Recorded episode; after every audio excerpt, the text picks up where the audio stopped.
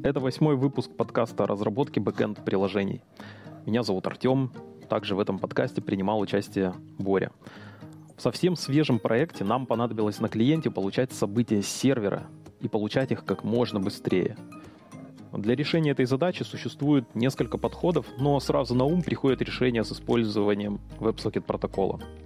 Есть и более простые решения. Мы поговорили про Shot Long Polling, темную лошадку SSE, Server-Send Event, веб-сокеты и, в кавычках, убийцу веб-сокетов HTTP 2. Приятного прослушивания. У меня возникла потребность получать события сервер. То есть представляем себе приложение, э, в нашем случае на Go, оно подключается к контроллеру по TCP, получает какие-то события от этого контроллера и сигнализирует о полученных событиях на страничке браузера. Браузер используется как э, инструмент для отображения, для рендеринга. И возникает вопрос, как лучше всего получать события с сервера? Ну и как ты думаешь, как ты думаешь, вот э, если любому программисту, ну или точнее, если, если сделать так, если узнать, какой самый популярный совет дали бы тебе разработчики на такой вопрос, то есть тебе надо сервера пушить ивенты в браузер, что бы тогда тебе сказали? Что надо делать, Артем? Ну, наверное, в 95% случаях мне бы сказали использовать веб-сокеты. Это, скорее всего, так бы мне сказали разработчики, которые, а, так скажем, не суперопытные. А опытные разработчики спросили бы меня о частотности, наверное, этих э, получения этих э, запросов и насколько мне оперативно нужно их отрендерить на страничке. То есть вдруг такая ситуация, что я могу, знаешь, задержка между тем, как э, отобразится это событие на сервере, ой, как, как оно появится на сервере и как оно отобразится, она может составлять, например, там минуту. И это для нашей задачи хорошо. Но если нам нужно моментально это сделать, то я думаю, что мне чаще всего посоветуют веб-сокеты. Ну, они, можно, можно, знаешь, как, а типа, а если есть э, лучше, лучшее решение, зачем э, брать то, зачем использовать такое решение, которое там будет с худшей, с большим с большей задержкой тебе передавать события с сервера. То есть, если у тебя есть такой выбор, и ты всегда можешь взять что-то лучшее, Зачем тебе а, предпочитать какой-то худший тогда вариант? Мне кажется, тебе большинство бы людей, а, если так вот на вскидку надо быстро ответить, сказали бы про веб-сокеты, потому что Веб-сокеты очень раскрученная тема. То вот про веб-сокеты знают, а про то, что мы в этом подкасте о чем будем рассказывать, наверное, мало кто вообще слышал про такое. Это очень редко об этом говорят. Или, или может быть, я да. не прав. Что думаешь? А, ты прав, а, существует же ряд целых стратегий. И, наверное, мы начнем с самых каких-то простых угу. стратегий, как можно получать события а, на сервере. На сервере что-то меняется, да, да, да. мы хотим что-то узнать на клиенте. Действительно ли там что-то поменялось, и сделать это как можно быстрее. То есть задача именно в этом состоит. Как можно быстрее получить событие, произошедшее на сервере. Каким тут прибегать нам инструментам. Но, но мы сейчас мы сейчас говорим именно про а, а, общение между браузером и сервером. Ну, не обязательно браузером. Мы говорим, скорее всего, о да, HTTP протоколе. Потому что если, например, общение будет между сервером и сервером, например, то есть у меня разработчик какого-то API, угу. и у меня какой-то другой сервер пользуется этим API, то, наверное, тогда использовались бы веб-хуки, скорее всего. Я бы попросил тогда своего ну, клиента предоставить мне, либо зарегистрировать через какой-то метод а, да. его URL, на который я буду ему, как только у меня появляется ивент, я ему буду тут же отправлять. А. Но если говорим про браузер, то, наверное, самый такой самый простой, наверное. Вот если по простоте их ранжировать, то самый простой это то, что называется short polling. Когда мы вот, ну давай, ты расскажи про это. Кстати, я тебе скажу, что большинство и не знает, что он так называется. А, да? Чаще всего говорят Ajax запрос. А, да. А мы просто будем делать Ajax запросы. Ну, скажем там, с периодичностью в 5 секунд. На уровне девайсов, э, вот кажется, он так и называется полинг. Потому что вот когда вот внутри компьютера там происходит опрос каких-то узлов, то есть тебе надо узнать, э, например, там, там, ну, произошло ли какое-то событие, там обычно угу. одна система опрашивает другую систему. Что-то вроде полинга, он так и называется. И стратегия супер простая. Окей, да, какая? С периодичностью n секунд Мгм. мы делаем запрос на наш сервер, получаем состояние. То есть э, возникло там какое-то событие или не возникло, каждый раз мы считываем. Мгм. И какие здесь главные А недостатки? ты когда-нибудь есть- использовал такой э, метод? Я использовал много раз. Это супер А сколько простой у способ. тебя вот этот э, время ожидания обычно? Ну вот, э, какой примерно порядок вообще э, У меня самый маленький период э, между запросами одна секунда. Ну, это... Это ты Я на грани бомбил. уже. Да-да-да. Да, Ну, то ты есть уже, я прям получается, на той грани, когда шорт-полинг, он уже дает о себе знать по нагрузке. То есть ты очень Ну часто да, прям делаешь у меня, не, у меня не возникало. Вот когда задача шорт-полинг, ты реализуешь именно этот механизм, скорее всего, на этом этапе ты не задумываешься вообще ни о каких нагрузках. То есть тебя полностью устраивает то, что я делаю простой запрос, а, получаю состояние, что-то там рендерю, например, в браузере. Ну смотри, а иногда ты без шорт-полинга и не обойдешься. Вот у меня, например, UPS, и у меня есть какие-то трек-номера. Я должен получить... э, Это курьерка в США, и, по-моему, она международная, в принципе, курьерка, да? Ну, это международные, UPS. да, они много где работают. Да-да-да, мы регистрируем посылку, и у нас э, появляется трек номер этой посылки. И что там UPS Мне нужно получить событие, трекать? событие, что, где посылка, что с ней там происходит. И UPS Мгм. э, по API, они рекомендуют в определенное время делать запросы на их э, э, по, определенному пути. И вот раз в сутки я делаю запросы по списку этих э, трек-номеров. То есть э, у меня просто по-другому нет никакой возможности. Без э, такого шорт-полинга, правда, у меня вот это время ожидания сутки составляет, не так, как у тебя секунда, а сутки. То есть я раз в сутки делаю этот запрос и получаю всю информацию за э, новую информацию, новые события за Ну, у прошедшие тебя сутки. несколько другая ситуация. И как раз э, речь идет о максимально быстром получении событий, возникших на Окей. сервере. У тебя, получается, сутки, ну как бы...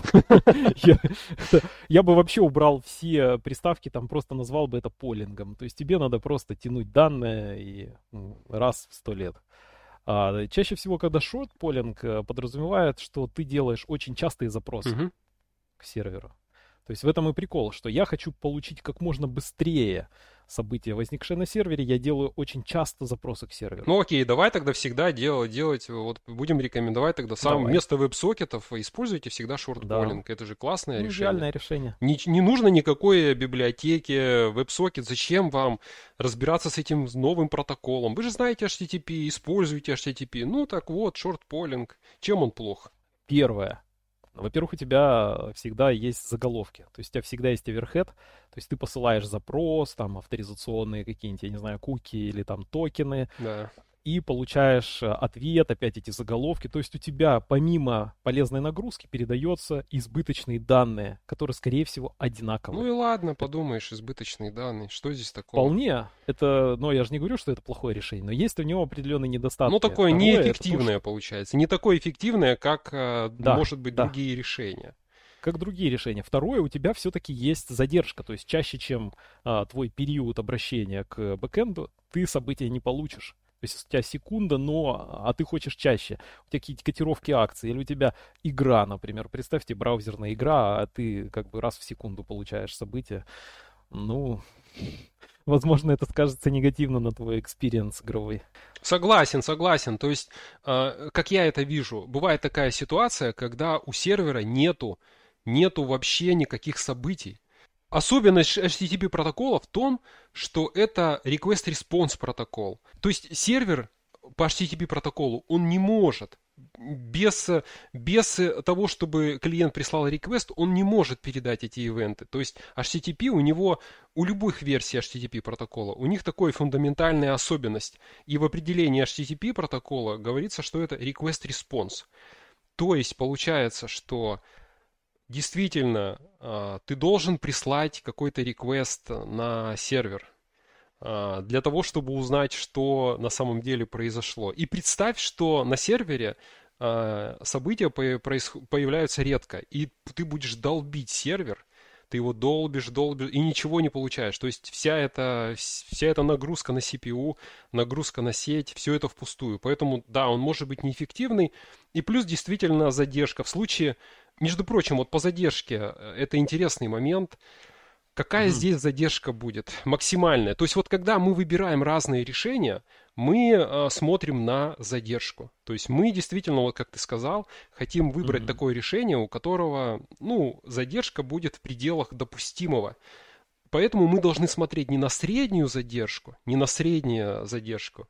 Как ты имеешь в виду, а максимальную. А что, если, да, максимальная задержка, то есть э, выйдя за предел которой, это становится уже супер неэффективно. Максимальная задержка при этом вот, э, при этом, при таком решении. То есть мы решили взять шорт-полинг, мы решили, что mm-hmm. мы будем э, спать каждую секунду и через каждую секунду делать запрос.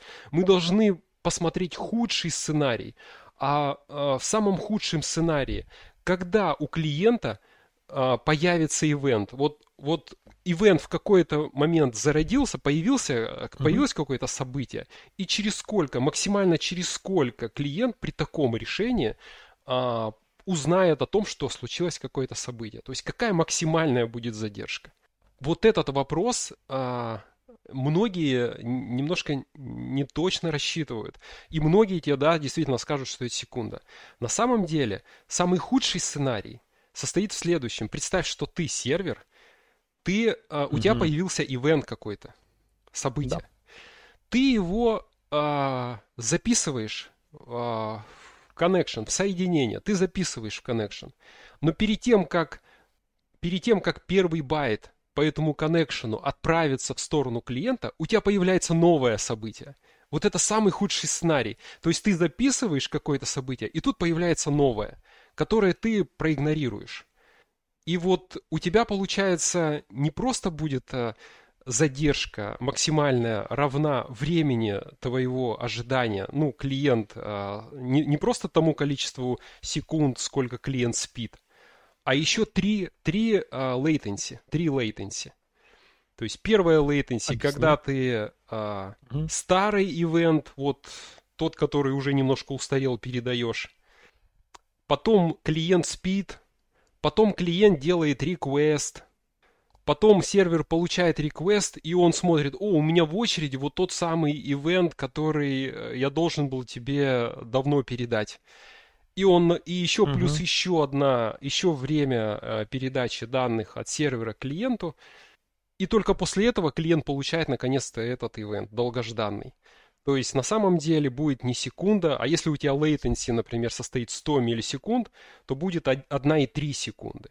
Ну, не знаю, насколько да. это интересно. Нет, нет, тут все правильно. То есть нужно учитывать. То есть если у тебя высокочастотные события возникают, то там, скорее всего, тебе придется задумываться о latency. То есть да. round-trip time нужно тоже учитывать. И, и в этих, э, в полинг механизмах э, именно request-response по HTTP протоколу, это всегда 3 умножить на latency. Всегда 3 умножить uh-huh. на... Но в шорт-полинге надо еще добавить э, время, сколько клиент спит.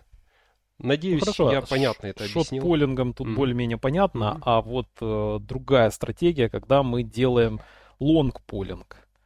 А, ну, окей. Что это такое? Лонг-полинг — это мы делаем запрос к серверу так. и висим. То есть ну, мы ждем, событие там появилось или не появилось. То есть мы ждем там э, что-нибудь появится на той стороне трубы, да. э, на той стороне коннекшена.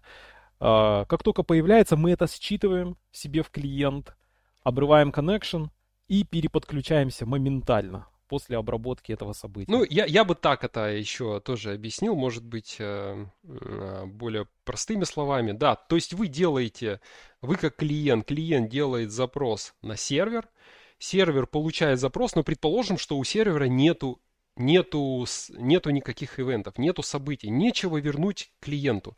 В случае short polling а мы бы вернули какой-то response, сказали бы, ничего нету. Но в случае long polling а мы не хотим так делать. Мы не хотим, чтобы нас клиент постоянно задалбливал своими запросами. Поэтому мы как бы такие, ну, типа, давай ждать. То есть сервер ждет, и клиент ждет. И они вместе сидят, как бы ждут, когда что-нибудь появится. И вот представь, что что-то появляется, и тогда сервер возвращает. И клиент получает это событие и тут же делает заново еще один запрос, который может, вот, вот его запросы могут просто долго длиться, поэтому это называется long polling. Да. Он долго может, долго может ждать, клиент может долго, долго ждать. Висит. Да. Ну хорошо, с лонгполингом тоже более-менее понятно. А, я признаю, что никогда еще не делал лонгполинг. То есть я чаще всего делал стриминг. Между прочим, лонгполинг, э, ты, может быть, его явно не использовал, но он вообще является дефолтным таким э, дефолтом у веб-сокетов. То есть, если веб-сокеты Обычно uh-huh. библи... ты используешь библиотеку для того, чтобы э, использовать веб-сокеты.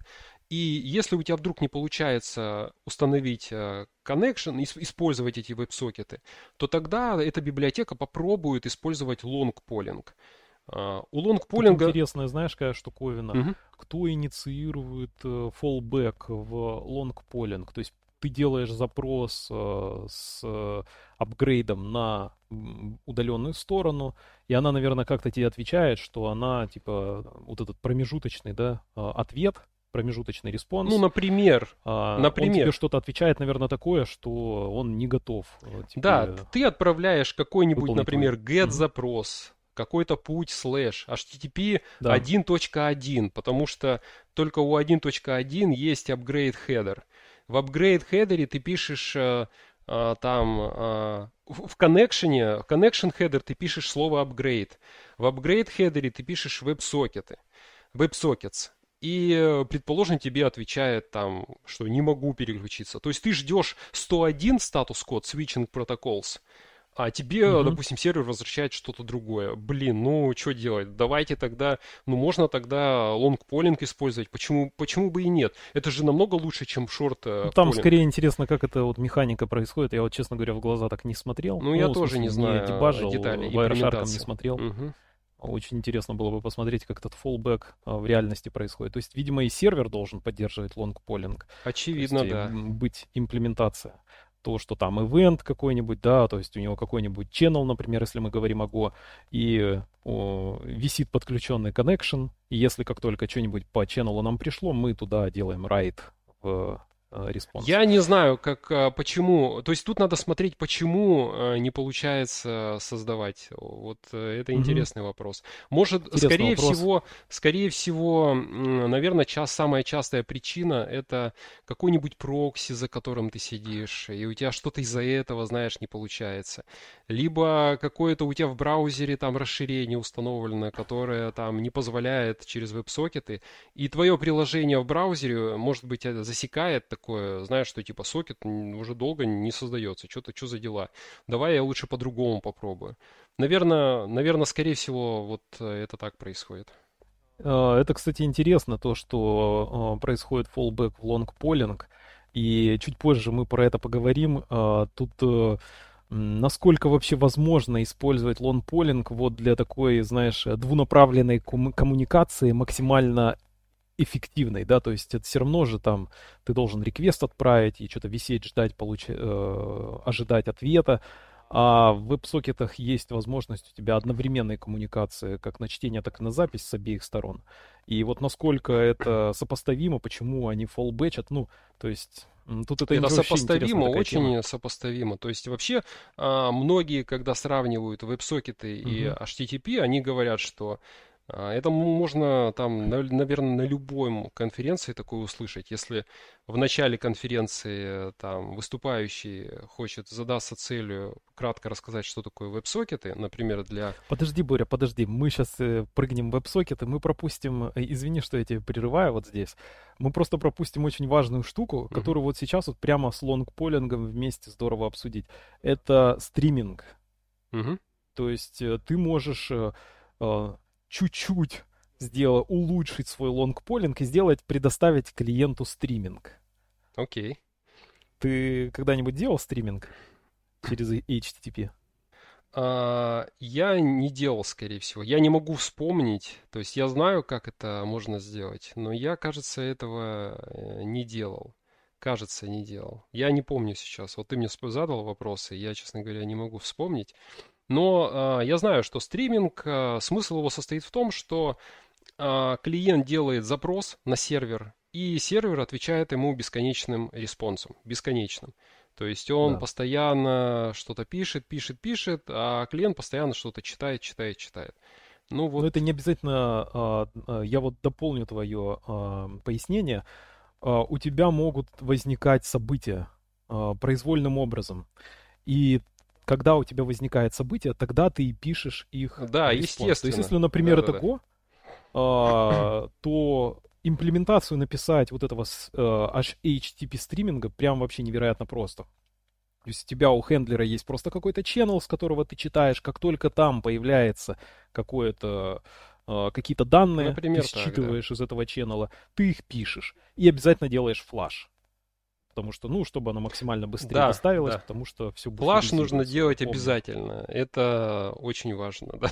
в GoLang, если мы говорим про имплементацию в GoLang, то да, когда у тебя какие-то данные появились, ты должен а, сделать флаш, то есть минуя буфер, чтобы эти данные ну или через буфер, ну в общем, чтобы они не накапливались ты никак в буфере. Там не обойдешь, да, а вот чтобы его сфлашить. А чтобы эти данные э, попали именно в connection, чтобы тут же эти данные были записаны в connection. Это вообще отдельная интересная тема. А, я маленькую просто звездочку здесь поставлю, то что а, ссылку на другую тему. А, то, что а, понимание того, что когда ты в Go, а, в частности, делаешь write, в response, это не то же самое, что клиент получил твой ответ. Э, вот это понимание, оно настолько важное, что э, в принципе должно влиять на проектирование API. Uh-huh. То есть, если ты помнишь про то, что я, например, написал в response. Ну, сервер. А клиент не... Сервер. Да, ты, ты пишешь сервер, да.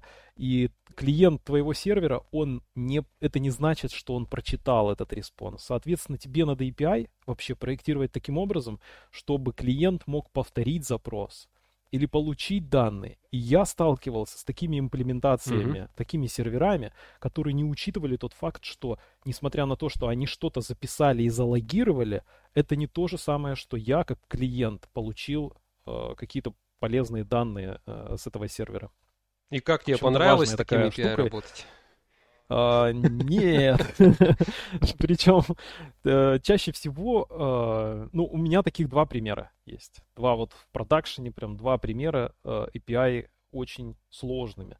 А, каждый раз, когда я э, сталкиваюсь с проблемой, мне приходится вручную делать запрос, угу. там, ребята, а вот у меня таких-то данных нет. Они тебе говорят, а, да мы же тебе вот response отправили, типа, окей. Да, и залогировано все. Все, ты к нам, да. ты к нам сделал запрос, мы тебе ответили, что ты от нас еще хочешь? Вот все, мы ну, тебе ответили, ну, вот, зачем ты к нам обращаешься? Да, да, а самое печальное, что нет возможности, например, GET сделать. То есть, э, там, скажем, POST есть, а, я прошу. Потому что эти ребята считают, что когда они записали тебе response, да. скорее всего, ты его получил. Возможно. Они, правда, э, ты не, никак... Я точно не знаю, что они считают, но это очень плохая стратегия вообще написания. А, считать, что если я записал э, response, то его клиент получил. Ну ладно, здесь звездочку я ставлю, закрываю эту небольшую. А между тему, прочим, давай я по этой теме еще твою звездочку немножко отодвину и скажу еще такое тоже свое интересное наблюдение. Когда я использовал веб-хуки, то э, провайдеры этих веб-хуков, они говорят, что иногда мы будем э, вам события отправлять, возможно, несколько раз. Потому что когда мы вам отправляем события, вы, конечно же, пишете типа 200, например, статус-код, какой-то response нам отправляете, но этот response мы не можем получить. Иногда он до нас не доходит, поэтому будьте готовы к тому, что это событие мы вам несколько раз отправим.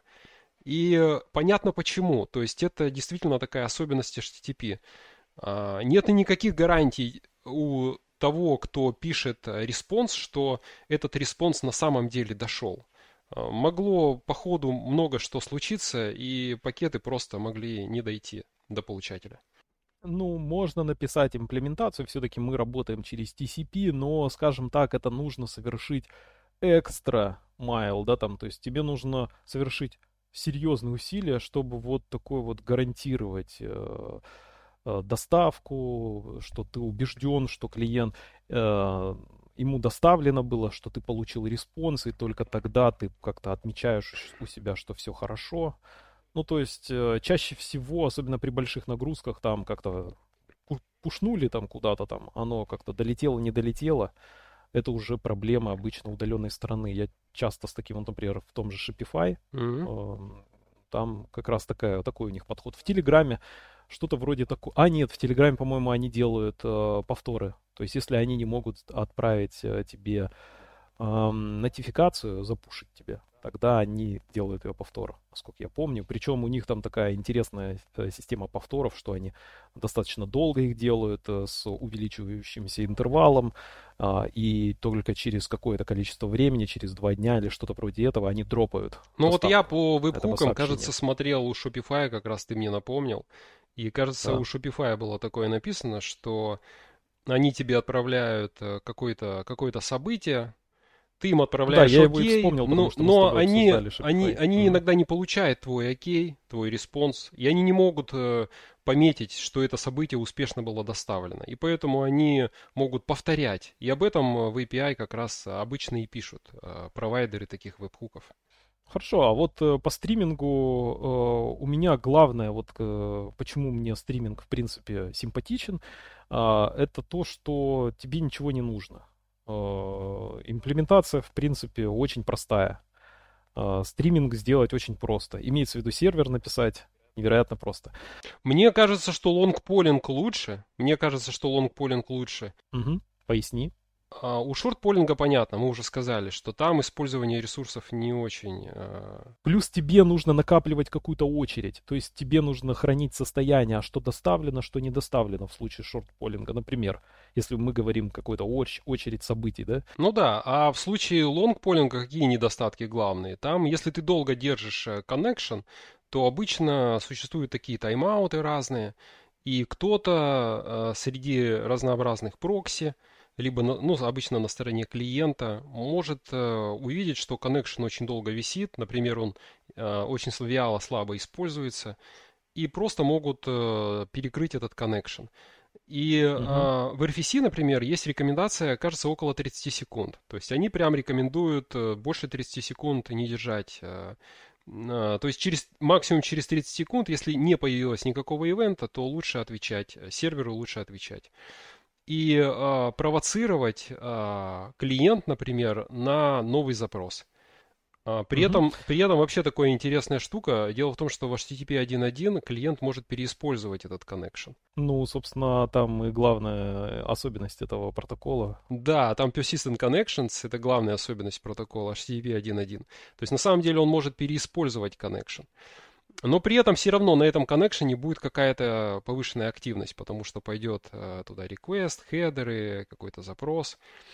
А, и... Ну хорошо. А следующее, а, вот следующая стратегия, следующий вариант реализации получения событий с сервера, то есть мы прошли а, там short short-polling, long-polling. У стриминга преимущество самое большое то, что там нету практически, ну там нету latency. То есть э, у тебя, ты постоянно стримишь, как только появилось событие, ты тут же его скидываешь. Тебе не надо ждать request а.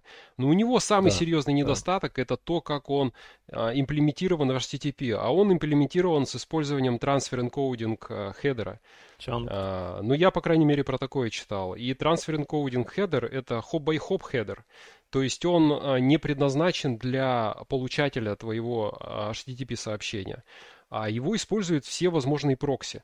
То есть представь, что между, э, между получается, сервером и клиентом а, по, по ходу движения response а сидит какой-нибудь прокси. Например, он близко к клиенту сидит. И этот прокси, и он вне твоего контроля. А, как, да. как разработчика. И этот прокси получает э, какое-то HTTP сообщение, он видит, ага, это HTTP прокси, поэтому он понимает э, HTTP протокол. И он видит, окей, transfer encoding, header. И он думает, э, ну то есть ты как сервер, ты передаешь response, разрезанный на кусочки. Такой chunked response. И он думает, окей, буду накапливать эти chunk и до тех пор, пока у меня э, не будет весь твой, весь твой response, и только после этого, после того, как я все chunk и получу, я, я этот э, response передам э, наконец-то дальше. Ну, например, а, клиенту, которому этот response предназначается. Ну, я сомневаюсь, что там прям будет он, наверное, все накапливать. Какая семантика у transfer encoding а? То есть, если есть HTTP прокси, он, скорее всего, будет накапливать. Потому что в этом его как бы смысл. Если посмотреть определение, трансфер энкодинг это hop-by-hop header. Он предназначен ближайшему э, HTTP э, прокси. Скорее всего, он будет накапливать совсем чуть-чуть, то есть у него там какой-то буфер. Если он тупой, то он может накапливать вообще до бесконечности, пока ты не устанешь этот ну, стрим передавать. Это такой сомнительный прокси. Ну, может такой быть. Теоретически, наверное, может, да. А, это действительно так, то есть у тебя получается, ты лишаешься определенной доли контроля. То есть если ты понимаешь, что между тобой и клиентом есть инфраструктура, которую ты не контролируешь, то нужно вот дополнительный какой-то research провести, насколько там все может быть печально.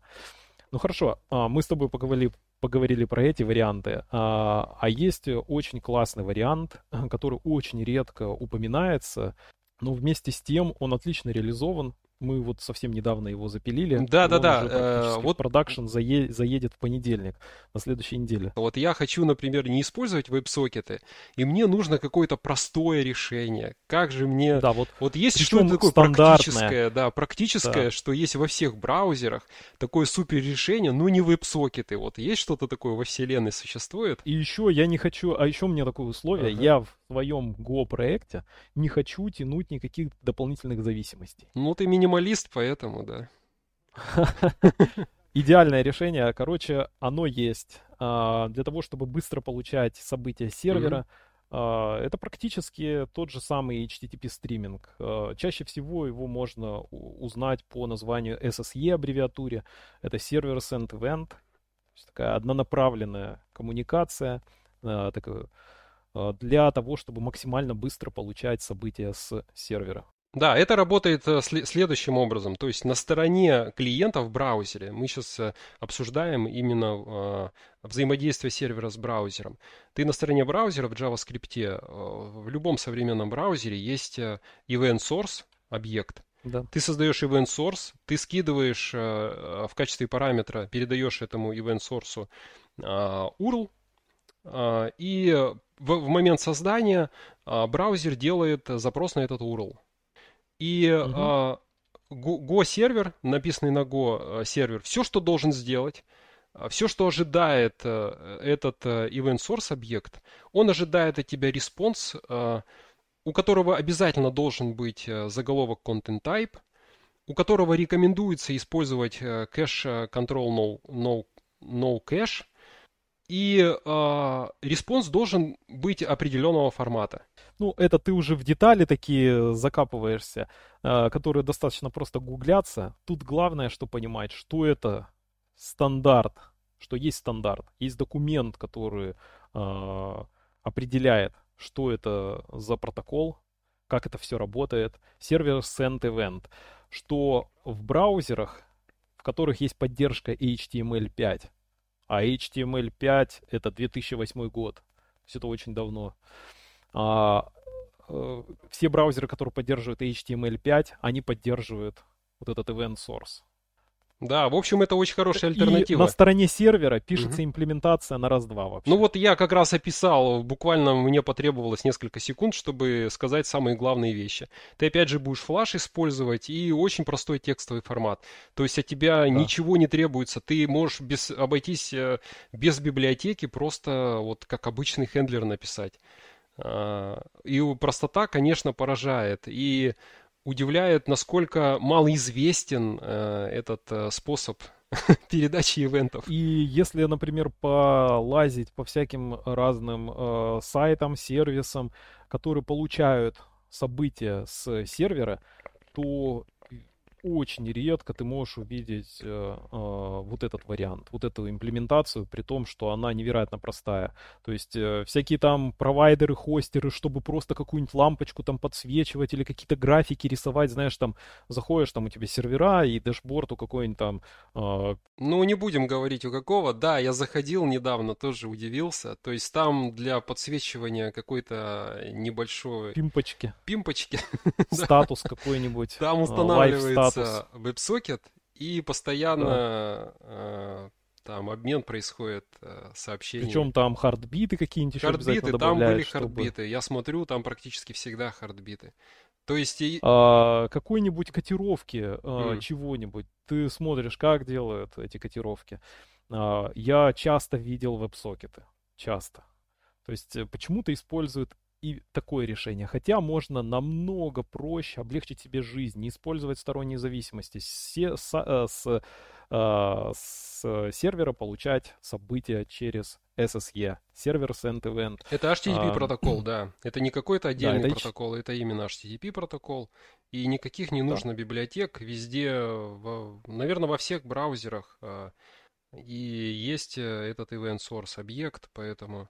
Ну да, это HTML5. Да. А, он э, входит в вот этой API этого event source, оно а, задокументировано. В общем, это хорошая альтернатива, Хорошо. так на подумать. Э, мне кажется, очень хороший способ. В отличие, конечно, от веб-сокетов, вы в тот же самый connection не сможете передавать сообщение от клиента серверу. То есть вы постоянно получаете от сервера к клиенту. Но если вам нужно что-то передать серверу, вы всегда можете сделать отдельный какой-то запрос.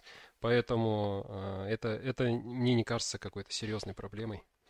Ну, хорошо. Вот, то, вот те варианты, которые мы сейчас обсудили, это рабочие варианты, но э, они и, идеально работают, если у тебя однонаправленная коммуникация. Если у тебя возникает потребность вот именно в двунаправленной коммуникации, то есть одновременно ты получаешь данные с сервера, в этот же момент ты хочешь ему что-то отправлять. То есть это всякие игровые приложения, не знаю, какие-нибудь акции, там еще что-нибудь ты хочешь там покупать, продавать, да ты одновременно получаешь данные о котировках, одновременно ты должен сообщать события, передавать события на удаленный сервер о действиях пользователя. И э, вот, например, если мы делаем через short polling, да, то есть что это? Мы можем полить события, да, то есть получать котировки вот таким образом обновлять, а отдельными запросами, дополнительным коннекшеном, да, каким-то а, отдельным потоком, а, отдельным подключением, мы сообщаем события пользователя. То есть вместо того, чтобы использовать TCP connection, мы как бы э, создаем дополнительное соединение, Одно соединение используется для подтягивания событий, а другое соединение для отправки событий. Ну и, естественно, это неэффективно. То есть, если у тебя, например, там большая нагрузка, большое количество пользователей, то просто пул э, портов на э, сервере у тебя ограничен сколько там, 65 535 портов. Ну, ты немножко максимум. оговорился, я на всякий случай скажу, что ты имел в виду лонг-полинг, а не шорт-полинг. То есть при, при лонг-полинге, да, ты ждешь э, по, по TCP connection, ты ждешь, э, когда к тебе приходят э, ивенты с сервера, но если вдруг клиенту что-то тоже нужно отправить, то он отправляет, и обычно в HTTP 1.1 там создается новый connection. То есть, да, у тебя получается вместо... Если мы смотрим по эффективности по использованию ресурсов, то в HTTP 1.1 uh, как раз-таки будет больше создаваться коннекшенов по сравнению с веб-сокетами. То есть веб-сокет все-таки будет использовать один connection для того, чтобы и ивенты сервера, и ивенты клиента пере, ну, да, то есть TCP, он изначально, в принципе, задумывался как, двунаправ... как способ для двунаправленной коммуникации. То есть можно одновременно и, и читать, и писать. Ну, это называется, да, это называется half, э, это full duplex, это полнодуплексная, полнодуплексная э, коммуникация. Да, в Википедии мне очень понравилась визуализация, вот это есть э, Мультиплексирование — это когда мы запихиваем все в один connection. Это просто на всякий случай сделаю такой рекап. Если у нас э, half duplex, это, представьте, рации. То есть ты с одной стороны нажал кнопку и говоришь, э, и не, э, только один человек занимает канал. Поочередно, а, поочередно. Сначала один человек поочередно, говорит, потом, потом второй. второй человек говорит, но одновременно вы не можете. А вот full duplex это когда вы вместе можете по рации нажать кнопку, и вот как сейчас мы записываем с тобой этот подкаст, мы не особо там очередность соблюдаем, прерываем друг друга и слышим одновременно друг друга. Это как раз full duplex communication. Верно. А bidirectional, так это вообще несколько есть определений. А, двунаправленная коммуникация. Либо это просто, когда есть возможность а, и в одном, и в другом направлении. Просто возможность, неважно, одновременно, не одно, просто есть возможность такая. Например, вот радио, там однонаправленная коммуни... ну, однонаправленная передача данных. А есть угу. каналы передачи данных двунаправленные. Но есть еще второе определение. И э, не знаю, насколько это будет интересно. Вот есть такое понятие, как э, by двунаправленный HTTP. И вот то, что мы рассказали, short polling, long polling, HTTP стриминг, это как раз варианты двунаправленного HTTP. Так что такое двунаправленный HTTP? Понятно, что HTTP использует TCP, а TCP по, там, по, по задумке он и есть, как бы, и можно и в одном, и в другом направлении им пользоваться. Так вот, да. так вот двунаправленный HTTP это значит, что не только клиент может инициировать, общения, потому что в HTTP обычно клиент всегда. Сначала клиент, потом а, сервер отвечает. Но в двунаправленном у нас получается, что и а, сервер может что-то инициировать. То есть может начать сервер какой-то передачи данных, а клиент может на это отреагировать как-то. То есть вот э, обычно в, в стандартной модели HTTP такое добиться невозможно. А вот э, э, с использованием, например, лонгполинга, это возможно. Но вот в HTTP 1.1 это, мы можем этого добиться, используя два как бы коннекшена. То есть э, по одному коннекшену мы получаем ивенты э, сервера, можем на какой-то ивент каким-то образом отреагировать и отправить реквест э, по другому коннекшену этому серверу, этому же. В HTTP 2 есть оптимизация, то есть HTTP 2... Ну подожди, для, до, до HTTP 2 а, ну, мы окей. пока еще не дошли. А, веб-сокеты, если так подвести определенный итог, главное преимущество по сравнению со всеми предыдущими методами – то, что у нас для bidirectional вот такой вот коммуникации full дуплексной используется один connection. Это самое главное есть, преимущество. Да, Об этом написано даже самое в главное. По И если мы пытаемся, например, мы можем с помощью двух, э, двух подключений дополить по одному потоку и пушить события с клиента по другому потоку, да, там пост-запросы, например, отправлять в сервер, мы, получается, будем использовать минимум два connection. Ну, для, чтобы... для высоконагруженных есть... сервисов это невыгодно. Да. Это очень тяжело по И плюс есть еще сложность, на самом деле, с тем, что тебе нужно понять, что э, соотнести, да, request и response. То есть, так как у тебя два это разных коннекшена, не один connection, а два разных коннекшена, то тебе нужно будет соотносить, э, чей, кому ты там что отправил и от кого ты там что получил. Когда ты работаешь с одним TCP коннекшеном, несколько проще, как э, мне это видится.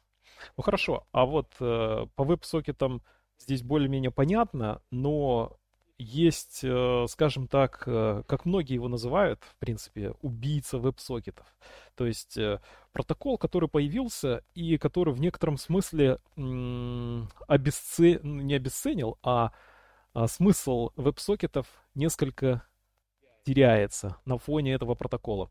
Я сейчас говорю об HTTP 2, который э, мы не так часто, как, например, когда ты пишешь API клиента, мы не так часто э, пишем HTTP 2 клиенты, э, но на самом деле количество сайтов, которые уже веб-сервисов, сайтов, которые уже предоставляют э, возможность подключаться в том числе и по HTTP 2, уже практически достигает 40%. То есть э, это технология, которая все активнее и активнее э, отвоевывает еще куски рынка. Мне кажется, что HTTP 1.1 выбор для разработки backend API это очень хороший выбор, потому что большинство как раз, э, большинство все-таки использует HTTP 1.1, но HTTP 2 он набирает оборот, он становится все более популярным. И вот для как раз для а, браузеров, если ты для взаимодействия с браузерами, то есть смысл использовать HTTP 2, согласен. Потому что а, браузеры и ну вообще машины как бы а, таких у, у пользователей публичных сервисов, они хорошую получают, хорошую выгоду по использованию ресурсов, Потому что самое главное преимущество HTTP 2 это как раз возможность переиспользовать один connection. То есть даже если ты несколько вкладок откроешь и с каждой вкладки будешь отправлять реквесты, у тебя это все будет через э, один э, TCP connection проходить.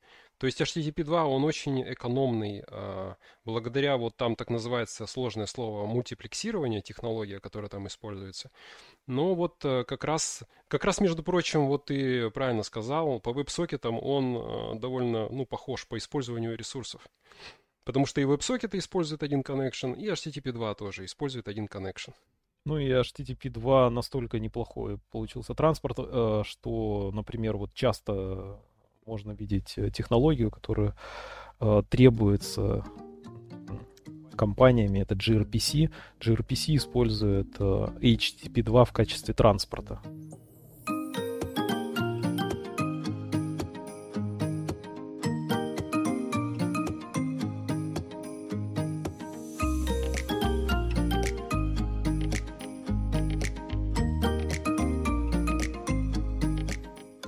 Прослушали восьмой выпуск подкаста о разработке бэкэнд-приложений. Вы можете подписаться на этот подкаст в Телеграме, в YouTube, Spotify, Google подкастах и других платформах. Также вы можете задать вопросы, предложить свое участие в подкасте или предложить тему, отправив запрос мне на почту. Спасибо, что остаетесь с нами и до встречи через неделю.